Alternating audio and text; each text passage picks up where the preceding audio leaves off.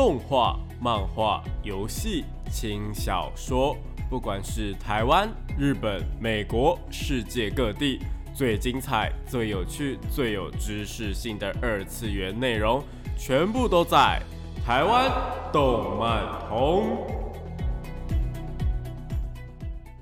嗨，大家下午好啊！欢迎来到台湾动漫通二点零的节目现场，这里是复兴广播电台台北、台中、高雄 AM 五九四，台中 FM 一零七点八，我是你们的主持人电波 B B，可以叫我 B B 就好哦。脸书搜寻电波 B B 就可以找到我以及相关的节目资讯。那今天呢，我们要聊些什么话题呢？今天呢，已经进入到九月的部分了嘛。那九月呢，其实就是下一个月就来播我们的十月新番啦，所以我们今天呢就来聊聊我们十月新番的部分吧，会推荐一些我自己个人蛮有兴趣的作品呢。那如果聊不完的话呢，我们就是接着下一集再继续讲喽。好，那我们就废话不多说，进入到我们的节目内容吧。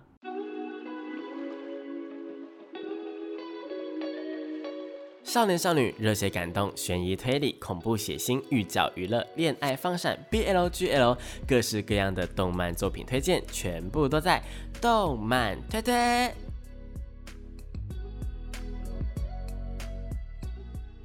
欢迎来到动漫推推这个单元呢，会跟大家推荐一些国内外优良的动漫作品，也有可能是游戏或是轻小说，都是有可能的。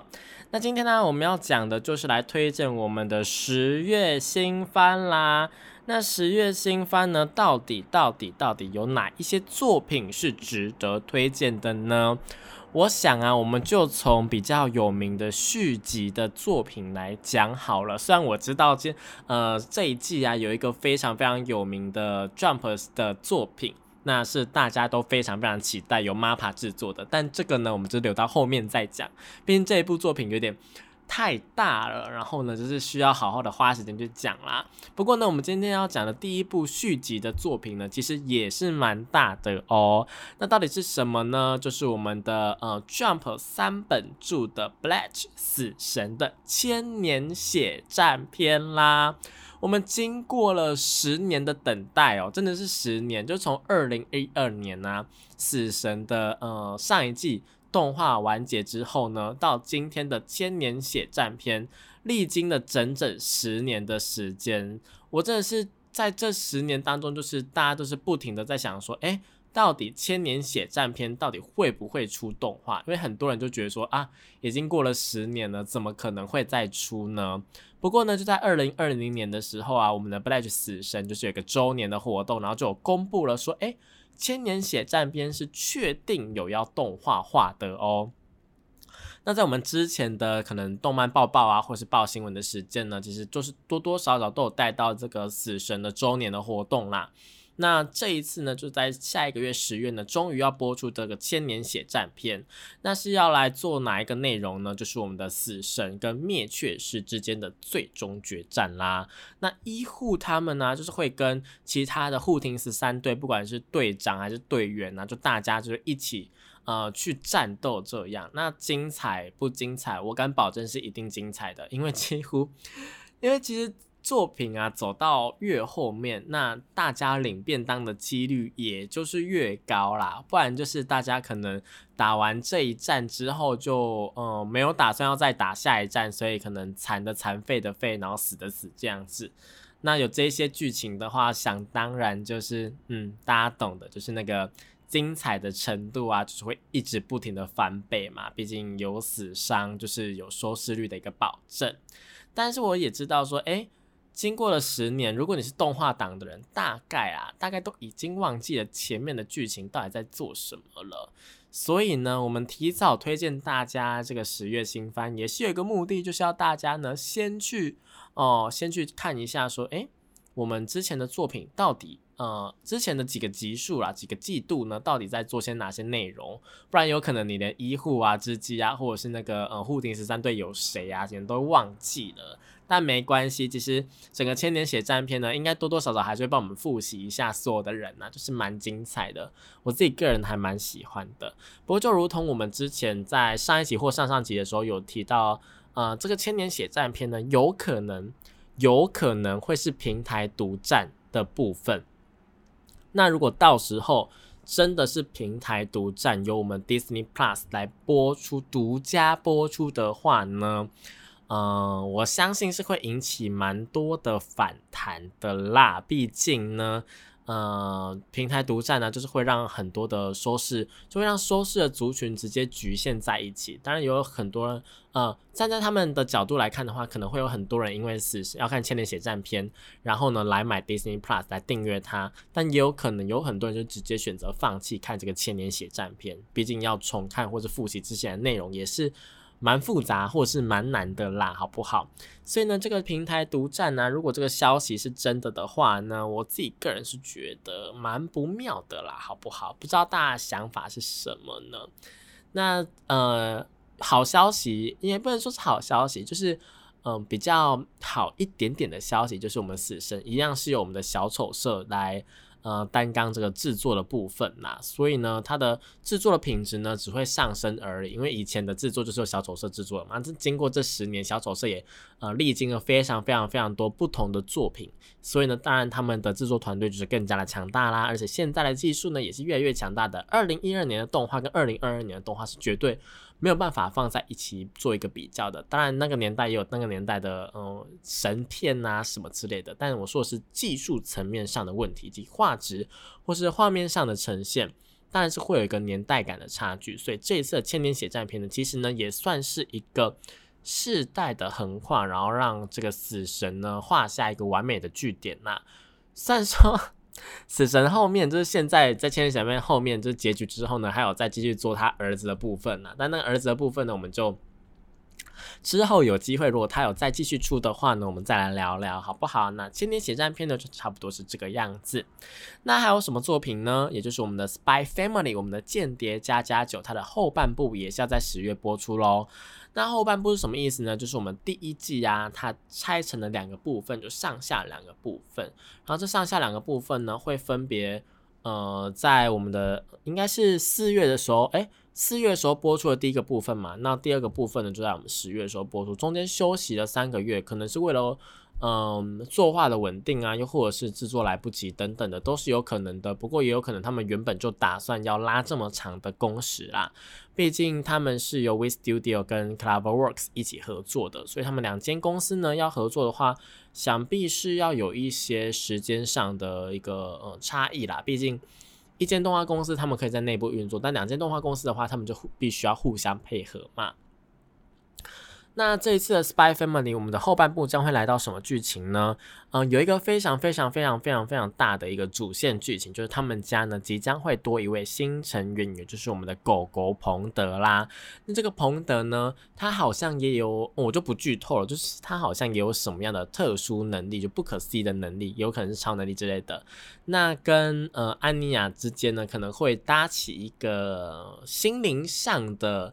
沟通的一个桥梁，哈，好吧，毕竟安妮亚她是能够读心的嘛，所以呢，在这一次的整个 PV 当中，我们可以看到，呃，我们的黄昏呢是要去阻止一个炸弹客的恐怖袭击的。那这炸弹客的恐怖袭击，想当然一定会牵扯到我们新的这个狗狗，以及呢，安妮亚好像也会牵扯在其中。那黄昏呢，就理所当然要去解救他们呢，又或者是约儿呢，也是需要去解救他们的。我真的觉得说，就是。呃，妈妈每次登场啊，那个动作戏或是动作的场面，就是会一整个那个提升，你知道吗？就那种品质就整个提升，好像是在看电影一样，就剧场版的电影那种打斗的画面呐。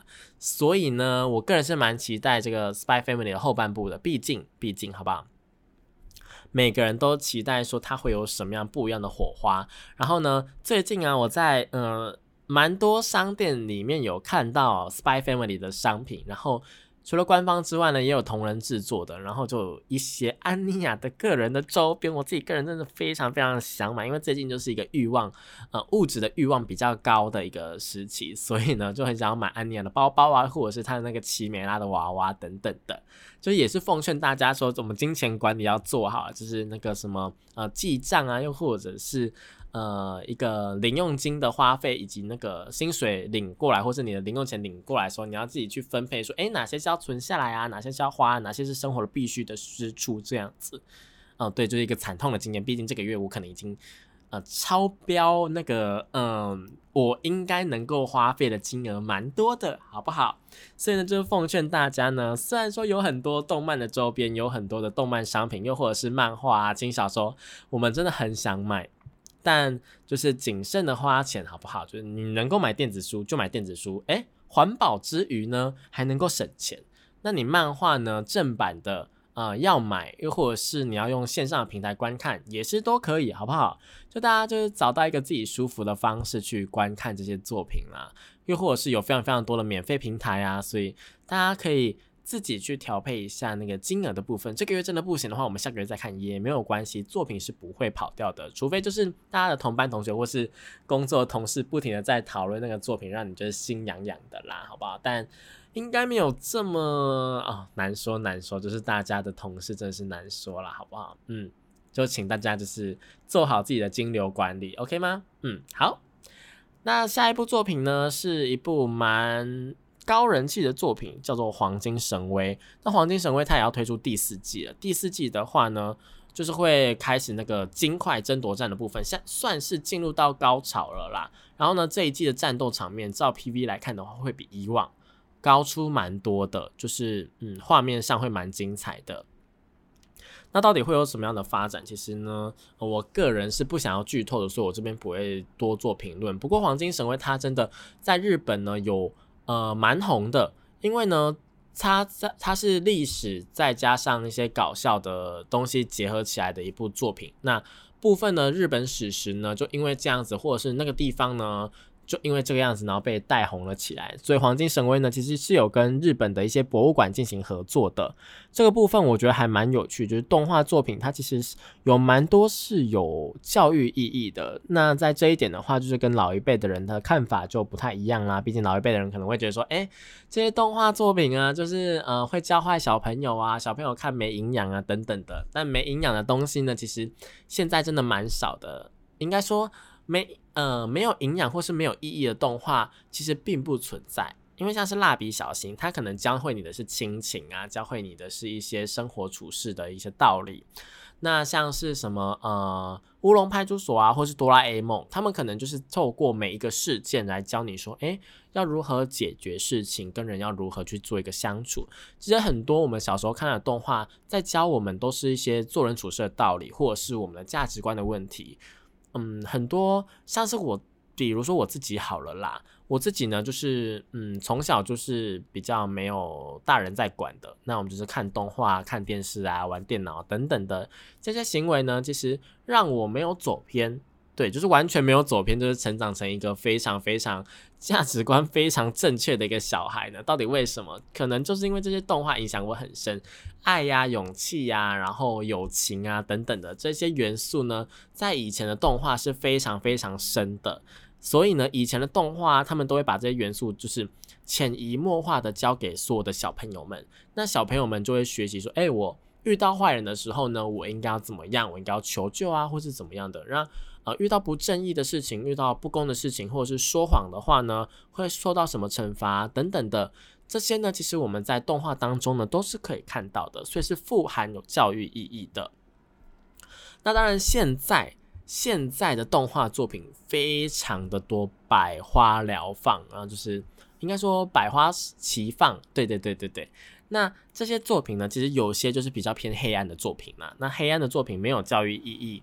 这是这这个我我认同，就是有一些很黑暗的作品，它没有教育意义，但是它可能有疗愈你身心的一个功能。就越黑暗的作品，它可能可以越 touch 到你呃内心深处的一些黑暗面。那这些黑暗面呢，就可以让你就是有点类似相辅相成啊，或者是就是有一点互舔伤口的感觉。那就是让你在这个观看的过程中呢，疗愈自己的身心灵这样子啦。嗯，算是人类一个蛮特别的心理状态吧，我觉得。那这个黄金神威呢，这一次的制作啊，将会由呃 Geno Studio 换成 Brain Space。那 Brain Space 呢，算是一个嗯，我觉得还还不错的制作公司啊，所以呢，大家不用担心黄金神威在第四季的制作上面或者画面上面会有什么样很大的出彩，应该是不会有，好不好？那下一步呢，也是富含有意义的作品，就是我们的《给不灭的你》啦，《给不灭的你》要出第二季了，或者是你比较习惯的翻译可能是《致不灭的你》。那《给不灭的你》呢，要呃，同样也是会更换我们制作公司的部分，将会由我们的。呃，Fate 系列制作过 Fate 系列啊，游戏王系列啊，以及转身史莱姆系列的作品的 Drive 动画公司来制作。那故事剧情呢，将会延续上一季的结尾的剧情，在不死他。呃，算是第一步吧。第一步的所有的伙伴都已经可能呃过世的过世，或是离开离开之后呢，他自己在小岛上面过生活。然后在几十年之后呢，因为他一直没有遇到危险啊，一直都是过着一个安逸的生活，所以他也不需要去变换形态，或者变成别的人。因此呢，他就以那个少年的模样呢，一直成长过了几十年，然后变成了一位大叔这样子啦。但当然，这个大叔的形态呢，不会永久保存，就。就是不死，只要去进行变换或是干嘛的，就会返回原样了啦。那他也会在这个小岛上面呢，就遇到了蛮多不同的新伙伴，然后就是出岛，然后跟那个呃，算是坏人吗？算是观察者吧，就是跟他有一点点像是对立状态的那个敲门者呢，他们之间的对话也将会更加的嗯，富有一些激情在，或者是一些激烈的成分在啦，好不好？就他们可能彼此之间需要一点沟通啦，因为他们立场感觉上有一点点小小的不同。不过呢，嗯，虽然说不死他会遇到很多不同性的人，但同时呢，因为他的年龄啊，或是怎么样的，他不会死嘛，所以他想必想当然这一季呢也会跟很多不同的人去进行分离的动作。那嗯，会不会让你在这样的一个？疗愈的故事氛围当中呢，在一些精彩的战斗画面之后呢，感到难过或是忧郁呢？治愈这一点呢，是呃给不灭的你算是蛮大的一个特点的啦。所以如果你想要了解这个部分，或是你觉得看这样的作品能够给你不同的醒思啊，或是疗愈的话呢，那呃这个给不灭的第二季我应该会蛮推的，因为我看过漫画这部分的剧情还算是蛮 OK 的。但在之后，可能第三季或第四季的时候，他们会进到下一个阶段，来到现代的阶段。那个时候，我就必须要保持一个保留的意见了，好不好？因为我自己个人是觉得说，在进到现代化的时候呢，给不灭的你的剧情是有一点点小小的，嗯，我不太喜欢呐。所以就是我推荐到第二季，那第三季之后的我不负责这样子哦。好，那接下来还有什么呢？接下来也是一部大作，就是我的英雄学院的第六季即将要开始了。对，那我的英雄学院他们最近的漫画剧情，我真的是看的非常非常非常非常的紧张，跟非常的难过，好不好？怎么可以就给我停在那里？对，如果你有看的话，应该知道我在说什么。怎么可以就给我停在那里？你们要救他或是不救他，你们赶快给我演一下好不好？不可以让他发生什么意外，OK 吗？好不好？国音的作者真的是不要闹诶。就是大家就是放宽心，我们就好好的善待每个角色，要让角色领便当，也是要让他在更后期一点点，好不好？虽然说现在已经到一个大后期的状态了，但是我真的不希望那个角色死掉。毕竟整个我音里面呢，我最喜欢的就是这个角色跟另外一个呃红色头发的角色，对他们是一对官方 CP 的概念呐。那这样的话呢，整个我音到底会会走呃漫画的剧情会走成怎么样，我真是没有办法去预测啦。那动画的剧情的话呢，将会来到与超长解放战线的一个对抗，会为我们带来蛮多精彩的战斗，同时也会有一些伤亡的部分出现。然后在看漫画的时候呢，我个人也是蛮难过的。所以第六季呢，会是一个大战片，然后会有很多人，就是因为类似那个火影忍者在忍界大战的时候，有很多人就是死掉的那种概念，你知道吗？但是到越到后面，到现在更到漫画剧情之后，可能中间相差一百多话，嗯，会更难过，就是会让你更有感触，这样，因为毕竟这些角色就是陪伴了我们蛮多季、蛮多年的，好不好？那动画的部分呢？他们这一次歌曲邀请的 Super Beaver 跟秋山黄色来进行演唱。秋山黄色呢，我自己个人都是蛮喜欢，因为他毕竟他之前演唱过《约定的梦幻岛》的，我忘记是片头曲还是片尾曲了。然后就是非常的有那个嗯，他的那个故事的感觉。然后这一次又是针对剧情去量身打造的歌曲，所以呢，我个人觉得说。呃，整个我音的氛围啊什么的，将会被这歌曲给整个带上来。那我自己个人是非常非常期待的。好了，讲到这边呢，我们先暂时休息一下，听一首好听的歌曲吧。欢迎回到台湾动漫通二点零的节目现场，这里是复兴广播电台台北、台中、高雄 AM 五九四，台中 FM 一零七点八，我是你们的主持人电波 B B。那我们刚刚呢，已经推荐了蛮多部呃十月新番的部分。那接下来呢，要推荐的这一部啊，算是一个，呃，我自己个人看呢，是呃年代有一点点久的作品啦，也就是我们《烙印勇士》啦。那《烙印勇士》这一部作品啊，其实啊是一部还蛮久远的，从一九九几年就开始连载的一部，嗯，算是中世纪奇幻大作啦。然后，因为作者啊，在去年的时候，因为呃一些疾病的关系，所以去世了，让蛮多人就是想说，哎，是不是看不到《烙印勇士》的结局了？不过呢，在近期啊，这个《烙印勇士》的连载呢，这个企划算是由他的呃弟子们以及一些编辑们，就是出版社跟他的后。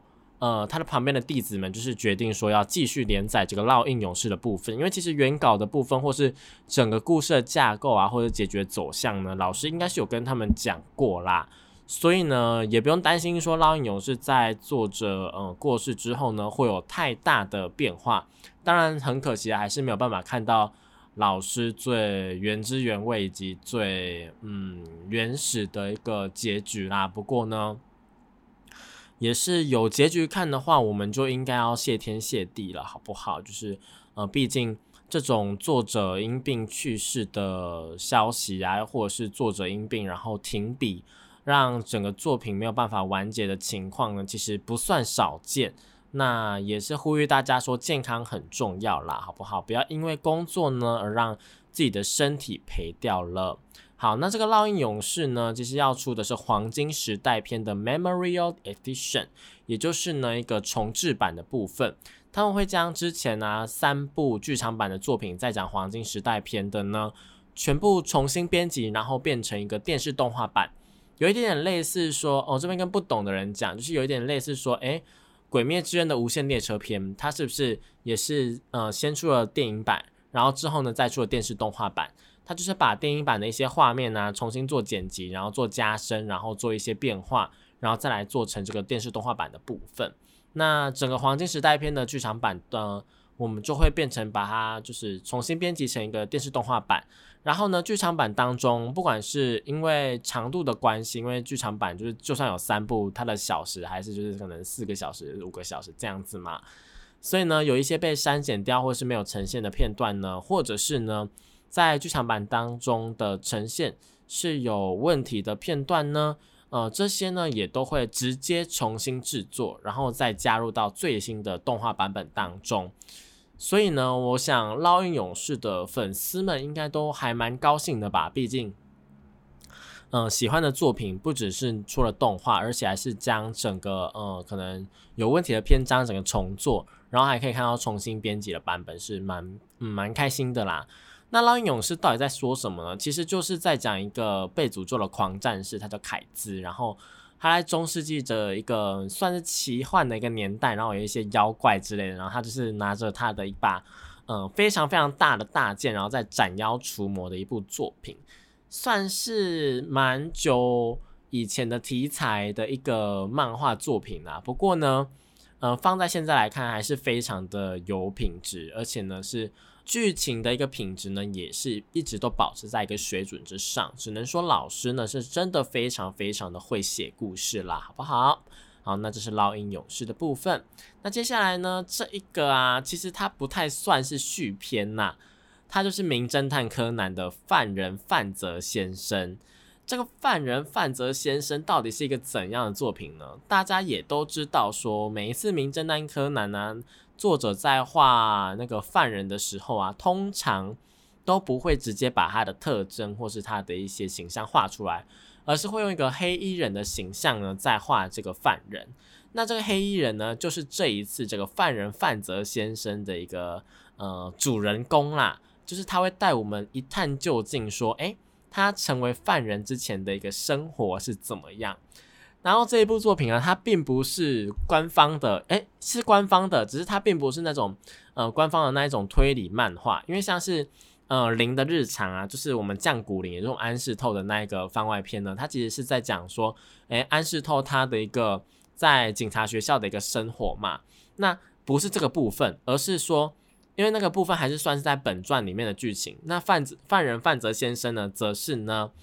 算是一个官方的搞笑漫画的感觉吧，就是它的内容啊，会充满了各各式各样的那种，呃，大家一直都很想说的事情。比方说，这个范泽先生他其实是从别的地方搬来米花市的，然后来米花市之前呢，就有不少的朋友就跟他讲说，哈，你要去米花市，你是真的假的？你为什么要去米花市？你不知道米花市是杀人都市吗？就死亡都市吗？去那边就会发生很多事件等等的。然后就想说，哎，怎么会这样？就是官方吐槽嘛，就是呃，大家都知道米花市是一个去不得的地方，还有那个小朋友他在的地方是一个去不得的地方，这样子。然后还有像是，哎，他是从呃乡下过来的，然后他从乡下过来呢，然后大家不劝阻他嘛，然后他想说，哦，我不是去被杀的，我是要去当，我是要去杀人的，他是犯人范泽先生，他想要去当犯人嘛。结果呢，他是从呃入。进去这个城市的最一开始的难关，就碰到一个，呃，他没有办法，他不知道，因为他从乡下来，所以他不知道说，哎，车票不能够逼卡，就他们那边呢是有，呃，可以收车票，就是你买票，然后也是有那种，呃，像我们现在这样悠悠卡那种用逼的这样子，然后他就拿着票，然后不知道要怎么样过去那个车站，因为他走到了那个 B 卡的那个柜台。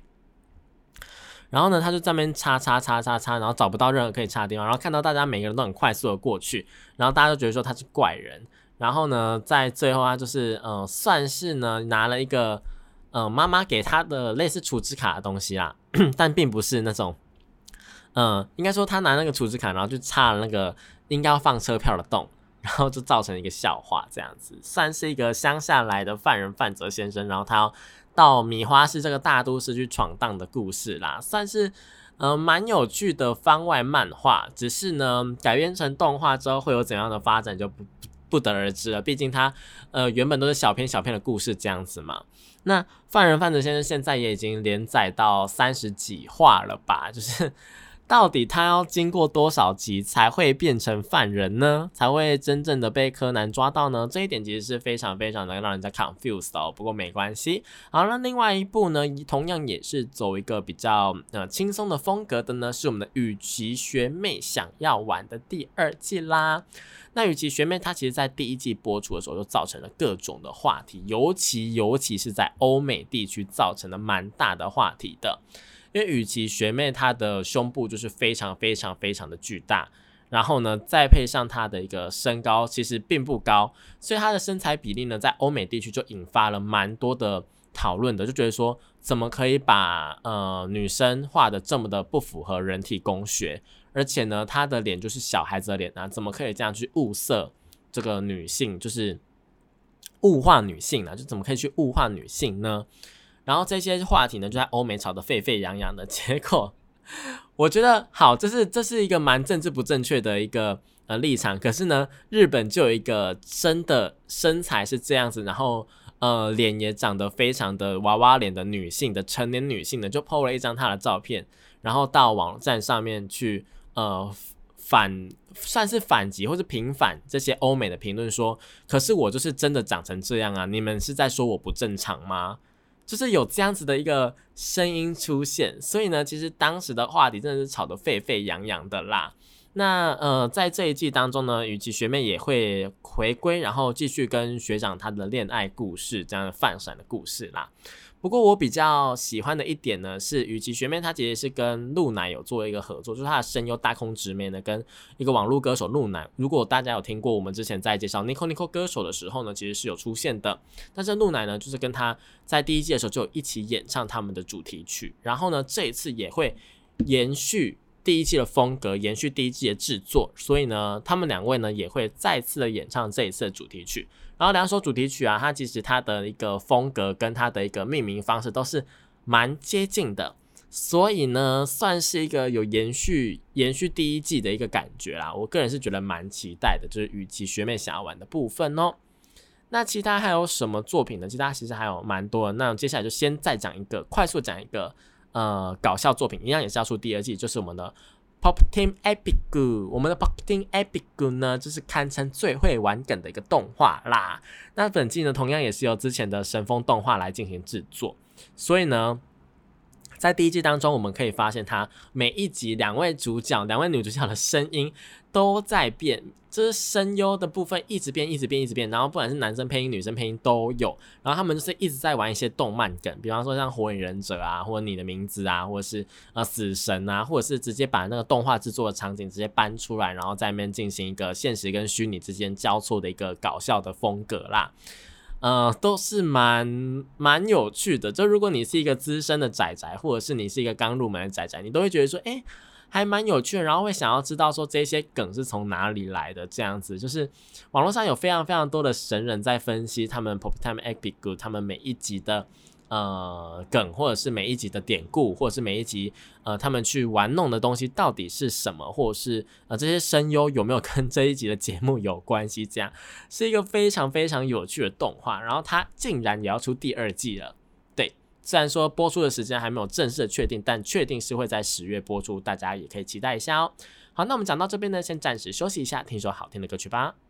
嗨嗨，大家欢迎回到台湾动漫堂二点零的节目现场，这里是复兴广播电台台北、台中、高雄 AM 五九四，台中 FM 一零七点八，我是你们的主持人电波 B B。那我们刚刚啊又推荐了好几部，可能是比较偏轻松的一些作品嘛。那接下来啊，因为时间的关系，所以我想要先讲几部呢。我自己个人觉得，嗯，这一季你可看可不看呐，但就是我有看过，所以推荐给大家。第一部呢，就是转身就是剑。这个剑呢是那个嗯，就是耍剑的那个 呃，怎么讲好像都不对，武器的那个剑，好不好？武器的那个剑。那这一部呢是一个异世界转身的作品。我想，呃，异世界转身作品应该那个老套路，大家就是嗯，大家应该都已经摸熟了，所以就这边就不赘述它是怎么转身的。反正呢，这一次主角就是直接转身成了一个武器上面了，就有点类似魔剑的概念。那这是一个轻小说改编的作品，它是描述说转生成剑的男主角跟一个呃看似奴隶的一个猫耳少女，然后呃意外的获得了男主角这把剑，然后一起冒险的故事啦。那动画的制作公司啊是制作过《魔女之旅》跟呃之前呃有几话讨论度蛮高的《月光下的异世界之旅》的 C to C，所以呢我自己个人是觉得还蛮有可看性的，因为他们这两部作品在呃，背景上面就是他，因为他们都是有点类似在旅游的概念呐。呃，月光下的异世界之旅不是在旅游，但是它 有到非常非常多不同的场景去。那魔女之旅就是真的是到很多不同的国家去做旅行，所以在画面上啊，又或者是在运镜上面，其实都处理的非常好。所以呢，转身就是剑，让我蛮期待说它能不能够在画面上面有所突破，好不好呢？好，那另外一部作品啊，是被勇者队伍开除的呃御兽使邂逅了最强种的猫耳少女。那这也是一部轻小说改编的奇幻冒险故事啦。它是描述说呢，嗯，在勇者团队以前在勇者团队的主角呢，因为他因为勇者本人呢觉得说主角他的职业叫做御兽师，就是去去使唤，呃，有点类似使唤。野兽的那种嗯职业啦，然后呢，觉得他说太没用了，然后就被赶出队伍。对，就这样莫名其妙被赶出队伍。但实际上，男主角他的实力非常非常厉害，他的技能呢 能够使唤各种动物之外呢，也能够使唤那一些非人物种的呃种，就是那种亚人种，你知道吗？亚人，猫儿啊，或者是呃狗人啊等等的那一些，那。他就在因缘机会之下呢，邂逅了非常非常多最强种族的少女们。最强种呢，在这个故事里面是一个设定啊，就是这一些种族呢，是一般人类没有办法达到，或者是一般人类没有办法去打倒的一些嗯亚人的种族。比方说像是这个嗯女主角呢，算是灵猫族，灵猫族呢也是一个没有办法去打倒的一个种族这样子。那其他呢？还有像是哦，猫领主啦，猫领主的少女。那其他还有像是呃，龙族，龙一直都是所有异世界作品里面呢，呃，或者奇幻作品里面呢，最最最最强的东西，所以龙族少女是一定有的。其他还有像是精灵族啊，以及呢神族的少女，大家就知道说，诶，这个呃技能呢，不只能够 使唤小动物，还能够使唤，也不能说使唤，就他们会签下契约，互定契约，然后就可以去使唤他们这样。那嗯，除了使唤之外，它其实更像是增添的一个伙伴，然后可以彼此增强彼此的能力，这样，所以是非常非常非常厉害的一个技能。如果你能够找到最强种的话，再加上呢，嗯，主角他其实呢，他的训练方式跟其他人不太一样，就他这个职业一般来讲，可能就是只能够。跟小动物们或是一些普通的动物们签下契约，你顶多跟一只老虎签下契约就很厉害。但男主角他是能够一直用临时契约以及这种使唤最强种的契约这样子，所以是他是非常非常厉害的，只是大家可能不懂而已。好，那这是这一部作品有趣的地方啦。那除了呃这些之外呢，因为它其实有点类似，这样开场好像听起来很像龙傲天，有没有？就是跟很多。很强的女生，然后就组一个后宫，然后一起去冒险的感觉。但其实并不是，主角他是一个非常非常善良的人。然后呢，在面对勇者一行人，因为发现了没有他不行之后，然后有点回头来找他之后呢，他也是保持着一个呃，虽然说想要好好讲话，但最后因为勇者他们可能太那个，嗯，太偏激，所以呢，呃，他最后是如何回报勇者他们，就就等你们自己去看了，好不好？那其他呢？还有什么呢？有一部原创作品呢，是由呃 s i Games 就是 CY 爸爸跟 PA Works 一起制作的原创动画，叫做《秋叶原的名图战争》。名图这两个汉字呢，其实在日文的发音里面就是 Mado，Mado 呢又是什么呢？哎，各位。嗯，有在听日文的人肯定都知道，Mado 呢，又或者是你英文很厉害的人，就一定知道这是女仆的意思嘛。所以呢，这其实是秋叶原女仆战争的意思。那他是在描写说，在秋叶原女仆咖啡厅打工的好几位少女们的一些日常生活啦。但是在预告片当中相当有趣哦，他就是。呃，一开始会招呼客人嘛，什么啊，主人你回来啦，什么，然后主人这边帮你就是画一个爱心啊，等等的这些，就是女仆咖啡厅会有内容。接着呢，就会转到一堆马赛克，然后这马赛克并不是说什么哎十八禁或色色的画面，并不是，而是这些少女们崩坏的画面，比方说像是可能哎抽烟啊、喝酒啊，又或者是呃一些比较偏激的画面，比方说像骂人啊、大骂粗口这一些的，就是女仆她们。呃，在营业中的时候是非常和蔼可亲啊，可爱啊，然后就是给大家就是呃一起拍照啊，然后呃在蛋包饭上面施魔法、写字等等，非常非常可爱的形象嘛。但其实他们背地里也是人呐，怎么可能一直都是那么可爱的样子呢？又或者是怎么可能没有自己的一些想法，或者是觉得客人很烦的时候呢？所以这些时候呢，就会变成是这个 动画的高光时刻，就会非常的有很多马赛克或者是一些消音的内容啦，算是。一个搞笑的日常作品，嗯，如果喜欢这种风格的话呢，其实是可以去尝试一下这个《秋叶原名图战争》的。除此之外呢，有两部重制作品，我觉得非常非常的，呃，算是蛮多人会高兴的吧。第一部呢，就是《福音》啊，《福星小子》。《福星小子》这一部作品呢，是在描述有一个鬼星的公主叫做拉姆嘛，她在命运的捉迷藏当中，就是被男主角给打败，然后开始他们的恋爱生活。的那个福星小子，对，就是那个雷神，那个有鬼，就是那种穿着那个豹纹，有点类似黄色又有条纹的，然后绿色头发那个拉姆，对，是拉姆，是拉姆，不好意思，是拉姆。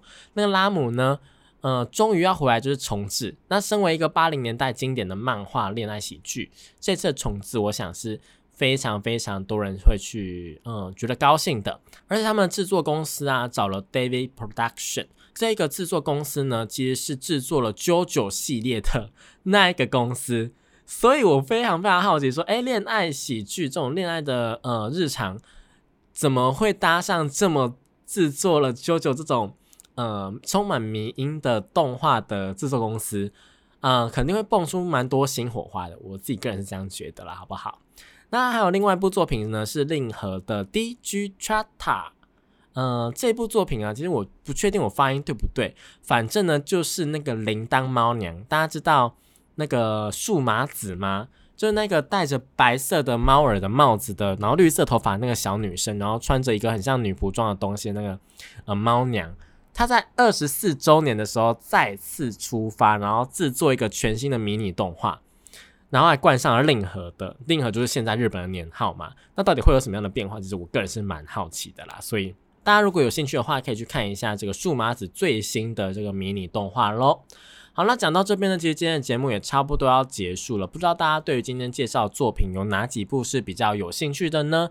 那下礼拜呢也会继续介绍这个十月新番的部分啊，因为其实还有一大半还没有讲完。应该说这一季有非常非常多的动画，然后都是我自己个人还蛮喜欢的。如果大家有兴趣的话呢，就千万不要错过下一节节目哦。好，那今天的节目就到这边结束了。如果喜欢我的节目的话，记得要呃去我的脸书或者 IG 啊去追踪我一下，才可以得到最新的活动资讯哦。那这里是复兴广播电台的台湾动漫通二点零，我们下个礼拜一样在空中相会喽，拜拜。